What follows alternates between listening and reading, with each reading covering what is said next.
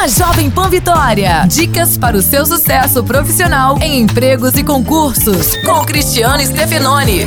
Em um currículo, nunca coloque número de documentos ou fotos. Primeiro, porque os dados podem extraviar e depois serem utilizados de má fé. Já as fotos, vamos ser sinceros, dificilmente alguém fica bonito em fotos 3x4. Às vezes seus dados profissionais são bons, mas a sua aparência pode assustar o selecionador. Então, evite. Também não coloque pretensão salarial. Se for uma exigência da empresa, diga apenas que está aberto à negociação. E claro, nunca se elogie dizendo que é pontual, responsável, etc. Tudo isso não é mais do que sua obrigação. Abraço, sucesso e até a próxima.